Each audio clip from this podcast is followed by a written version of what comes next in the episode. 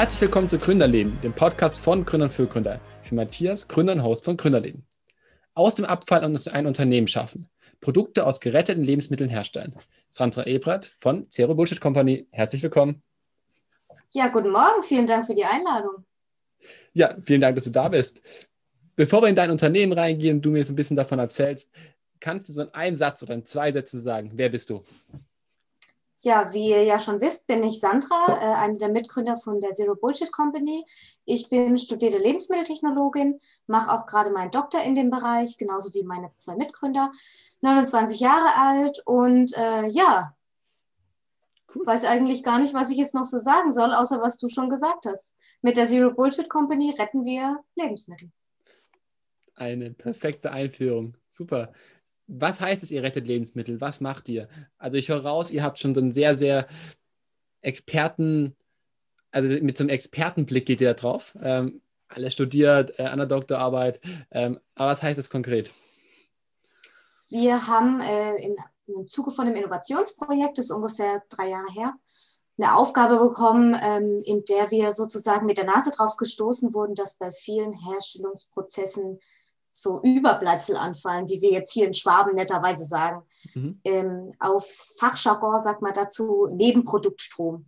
Das heißt, ähm, man patentes Beispiel, man nimmt Kürbiskerne, zermahlt die, presst die, kriegt ungefähr ein Drittel Öl und zwei Drittel von einem Reststoff, einen sogenannten Trester. Mhm. Und ähm, das Traurige daran ist, dass dieser Trester einfach weggeworfen wird. Mhm.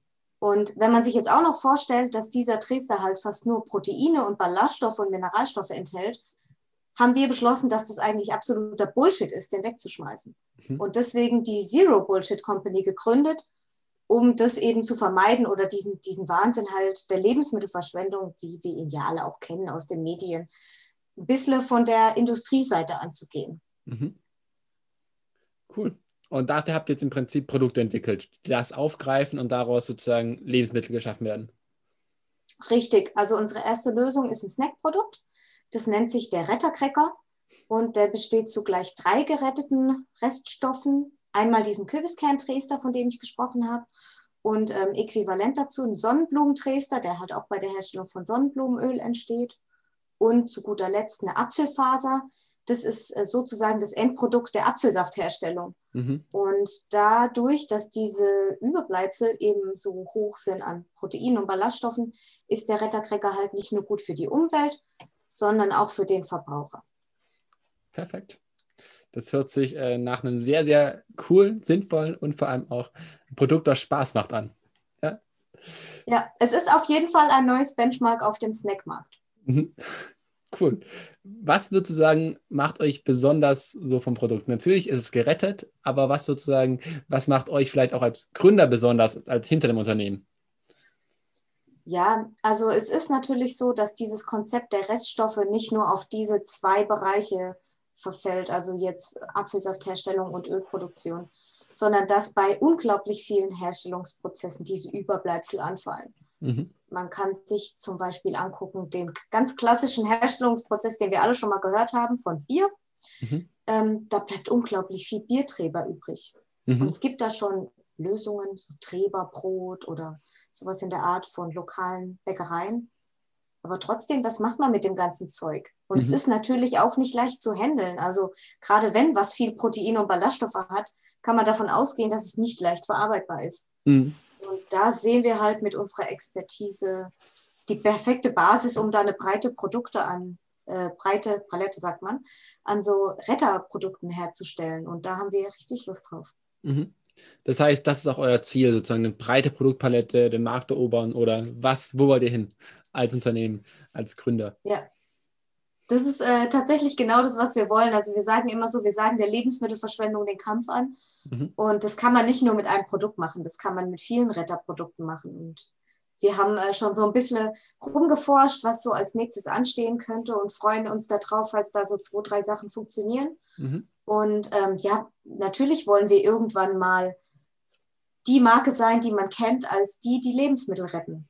Mhm. Da haben wir schon, äh, das ist schon unser großes Ziel. Cool. Und wolltest du schon immer gründen? Du persönlich? Oder war das jetzt mehr so aus dem Effekt heraus gesehen, dass hey, da muss was gemacht werden? Nee, also hätte mir jemand vor zwei Jahren gesagt, dass ich ein eigenes Unternehmen habe, hätte ich gemeint, ob er vielleicht irgendwie eine ganz kleine Birne ist. Mhm. Weil äh, man muss ja auch sagen, wir machen nebenbei noch den Doktor, was auch ja, ein bisschen Zeit kostet, würde ich jetzt mal so sagen. Ähm, aber wir sind da so reingerutscht und ich glaube, wir haben uns in den letzten Monaten auch sehr mit damit, ja, wie kann man das denn sagen? Identifiziert, Gründer zu sein. Mhm. Also man äh, sagt ja immer so, irgendwie, um zu gründen, musst du Entrepreneur werden. Und man weiß nicht wirklich, was man damit meint, bis man es am eigenen Leib erfahren hat. Mhm. Okay. Aber es macht Spaß. Wirst du auf diesem Weg zum Entrepreneur auch unterstützt von deinem Umfeld oder gibt es da auch viele, die sagen, boah, ey, lass mal, äh, geh mal lieber die akademische Karriere durch?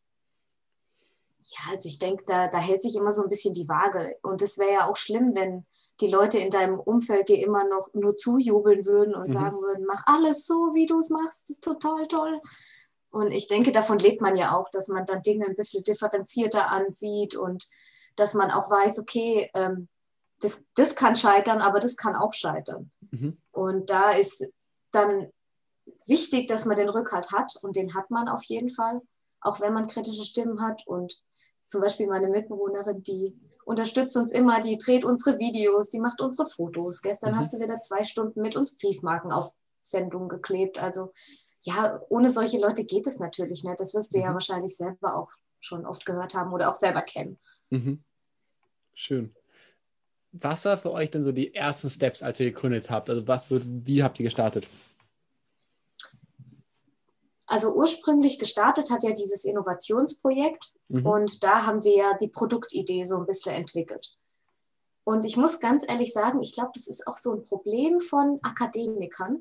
Wir hatten im Endeffekt die Lösung, aber wir wussten nicht, für welches Problem eigentlich. Mhm. Also wir haben, ähm, wir hatten dieses Snack-Produkt, das unglaublich viele USPs hat. Mhm. Also es ist nachhaltig natürlich, weil es aus geretteten Zutaten besteht. Es hat Biozutaten, es ist proteinreich, es ist ballaststoffreich, es ist salzreduziert, es ist mhm. fettreduziert im Vergleich zu anderen Snacks. Gleichzeitig ist es auch noch ohne künstliche Zusatzstoffe. Mhm. Es ist äh, eine perfekte Zwischenmahlzeit, weil ich halt diese Kombination an Rohstoffen habe. Und dann war unsere Frage so, ja, ich kann jetzt ja nicht in den Monolog führen, so wie gerade, und dir alles erzählen, was das Produkt kann. Ja. Also wie kommuniziere ich das Produkt nach außen? Was ist denn das genaue USP? Mhm. Und okay. wer ist die Zielgruppe? Also das war so das Erste. Eigentlich haben wir es ja falsch rum angefangen, weil normalerweise siehst du ein Problem und du löst es. Wir mhm. haben ein Problem gelöst, das wir gar nicht wussten, was es für uns ist. Aha. Habt ihr das Problem mittlerweile gefunden für euch? Ja, es war äh, total interessant. Wir hatten letztes Jahr so eine Validierung gemacht mit einer Verpackung und einem Namen. Also ihr habt ja jetzt auch da draußen schon gehört, wir haben jetzt den Rettercracker, aber das hieß letztes Jahr noch ganz anders. Das hieß Protein Crunch, mhm. weil wir dachten, dieses Protein und Ballaststoffe, das ist das, was so dich triggert, das zu kaufen. Ähm, und dass es nachhaltig ist, das versteht man sowieso. Mhm. Aber da haben wir halt rausgefunden, das ist nicht der Fall. Also die Leute brauchen auch durch den Produktnamen und so die Verpackung, das Layout. Also wer Lust hat, kann gerne mal auf unserem Social Media Account schauen, wie die alte Verpackung aussah. Du hast sie dir ja auch mal angeschaut, als du mhm. durch unseren Feed gescrollt bist. Ähm, ja, wir haben halt alles geändert. Also mhm. das ist halt so. Und das war auch total spannend, das mit der Crowd zusammen da draußen zu machen, weil die haben dann gesagt, mach das doch lieber so und mach doch hier lieber das Element und das ein bisschen kleiner und das Icon hier hin. Und das war schon äh, schön. Cool. Würdest du auch sagen, dass man so am besten starten kann als, als Gründer, ähm, also wirklich so herangehen oder würdest du anders herangehen, so als Empfehlung? Wir waren ja auch in so einem Startup-Programm hier in Stuttgart, dem Gründermotor. Und äh, die haben immer gesagt, ja, du musst äh, go out there and tell your story. Das ist ja das, was auch dir jeder Gründermentor eigentlich sagt. Und du denkst dir am Anfang so als Gründer, glaube ich, immer, ich will das eigentlich noch gar nicht sagen, weil es ist noch nicht perfekt. Mhm. Aber ich glaube, was man so mit der Zeit lernt, dass es das einfach nie sein wird. Mhm. Also das, du, das Produkt wird nie perfekt sein und das Produkt muss dir als Gründer ja auch nicht nur gefallen.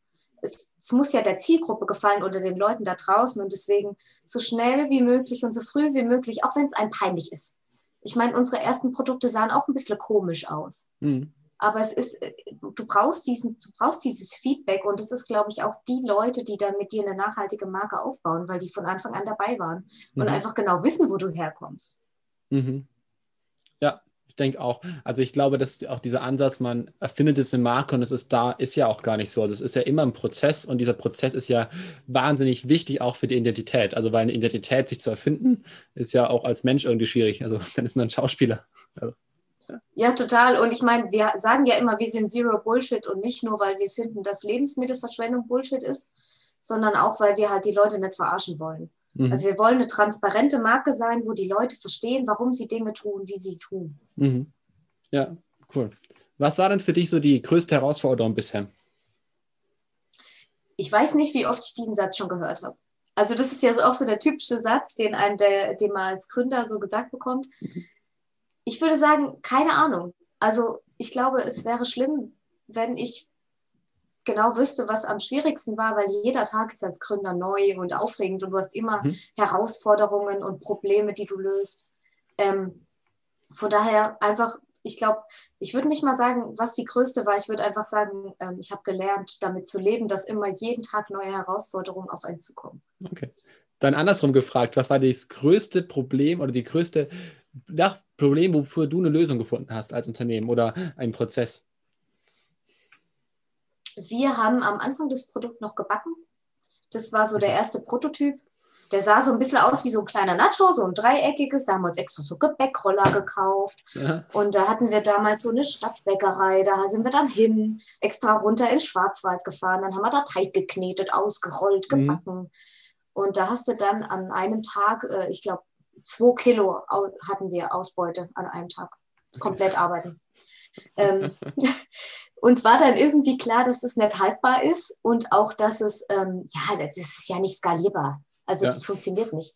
Und dann haben wir gesagt, hey, wir müssen einen anderen Prozess nehmen. Und da haben wir dann einen Hersteller gefunden, der benutzt einen sogenannten Extrusionsprozess. Ähm, das hört sich jetzt erstmal ein bisschen kompliziert an, aber das ist, was wie ein Erdnussflip oder ein Pombeer hergestellt mhm. wird. Also man macht einen Teig, Wasser, Pulver in so einen Behälter, drückt den da durch unter Druck und hoher Temperatur. Und am Ende geht er durch so eine Düse und dadurch, dass der Druck weg ist, macht er so puff und dann geht ja. er auf. Okay. Ähm, und dann haben wir gedacht, das wäre doch eigentlich ganz cool. Dann ist das Produkt auch ein bisschen leichter und mhm. irgendwie sieht auch wahrscheinlich ziemlich cool aus, wie wenn man jetzt sich so ein Pombeer vorstellt. Ja. Und da haben wir dann ähm, genau den Retterkricker entwickelt, wie er jetzt ist, mit seiner mhm. einzigartigen Form, wie wir immer sagen. Cool. Auch jedes Mal ein bisschen anders dann die Form, oder? Oder sehe ich das falsch? Nee, das ist tatsächlich so. Also die Form, äh, das ist immer so eine kleine Schalenform. Aber dadurch, dass wir natürliche äh, Rohstoffe haben, die auch bio sind, mhm. haben wir natürlich so Rohstoffschwankungen. Und dann kann es sein, manchmal habe ich so ein bisschen eine lange Schale, manchmal cool. sieht es aus wie so eine kleine Mütze. Da haben wir schon überlegt, ob wir mal Strichmännchen zeichnen, die diese Mütze aufhaben. Mhm. Also es ist, äh, es ist immer wieder was Neues dabei. Wie so eine Buchstabensuppe, wo man dann suchen kann. ja. Sehr, sehr geil. Äh, hört sich auf jeden Fall lustig an. Auch euer Unternehmen hört sich einfach so mit einer gewissen Leichtigkeit an. Ist das richtig? Also, dass ihr so ein bisschen lockerer daran geht und klar, ihr wollt es lösen und so, aber ihr, ihr, macht nicht so Augen zu und durch, sondern ihr versucht so ein bisschen mit so einer Leichtigkeit zu finden. Ja, ich glaube, wenn man irgendwann mal sagt Augen zu und durch, dann hat man was falsch gemacht. Also dann, dann macht man, ist man am falschen Ort. Mhm. Äh, und dann hätten wir auch nicht gestern hier bis halb zehn gesessen und irgendwie dann noch äh, irgendwie was zusammen gegessen und gesnackt und im Fernsehen was angeguckt über Gründer. Ja. Also ja, ich, ich glaube, dass äh, du musst es schon auch leben, damit du da selber mit glücklich wirst. Ja. Das ist ein extrem schöner Satz. Du musst es selber leben, um damit auch glücklich zu werden. Sehr cool. Ähm, ja, dann habe ich noch drei kurze Fragen für dich, die du mir ganz mhm. kurz beantworten darfst. Empfindest du dich selber als erfolgreich? Ähm, nee, ich glaube, ich bin jemand und die anderen auch. Wir können Erfolge nicht wirklich feiern. Wir sehen Probleme und dann stören wir uns daran und Erfolge, die, die laufen so durch. Mhm. Also da arbeiten wir gerade noch dran. Okay. Schaust du Fernsehen? Nee. Okay. Äh, mich, mich reizt da auch nichts. Äh, ich bin dann der typische Netflix and Chill-Typ am Wochenende, mal einen Film gucken oder so. Mhm. Aber sonst. Okay. Machst Außer Nachrichten. Okay. Machst du Sport? Ja, äh, zu normalen Zeiten ist Fitnessstudio eigentlich so mein zweites Zuhause. Okay. Braucht es auch so ein mhm. bisschen als Ausgleich, ähm, rausgehen und ähm, habe aber tatsächlich eben auch dadurch das Laufen wieder für mich entdeckt, weil man jetzt eben nicht ins Studio gehen kann und macht es jetzt eigentlich wieder ganz regelmäßig mhm. und äh, hüpft dann hier als mal so im Wohnzimmer rum. Cool. Also ähm, ja, Sport ist schon ein wichtiger Teil, aber bei uns allen dreien. Also mhm. ich glaube, ohne das wären wir auch nicht ausgelastet und auch nicht ausstehbar. Ich weiß okay. nicht, wie es da bei dir ist, aber man braucht Bewegung. Auf jeden Fall. Allein schon, um sich einfach zu konzentrieren und einen Fokus drauf zu setzen. Mhm. Ne? Ja. Vielen Dank, dass du da warst äh, und vielen Dank an alle Hörer, die zugehört haben. Äh, vielen Dank, dass du deine Firma mir vorgestellt hast oder uns vorgestellt hast. Super cool, sehr authentischer Bericht und ähm, ja, es macht Spaß, dir zuzuhören. Dankeschön. Ja, sehr gerne. Und ähm, nochmal an alle da draußen, wenn ihr irgendwie in Bayern wohnt und Rewe-Märkte vor euch habt, geht mal nach dem Rettercracker auf die Suche. Wir sind nämlich gerade in 23 Testmärkten gelistet. Und äh, wenn nicht, dann guckt in unseren Online-Shop vorbei oder auf dem Social-Media-Account. Wir würden uns freuen.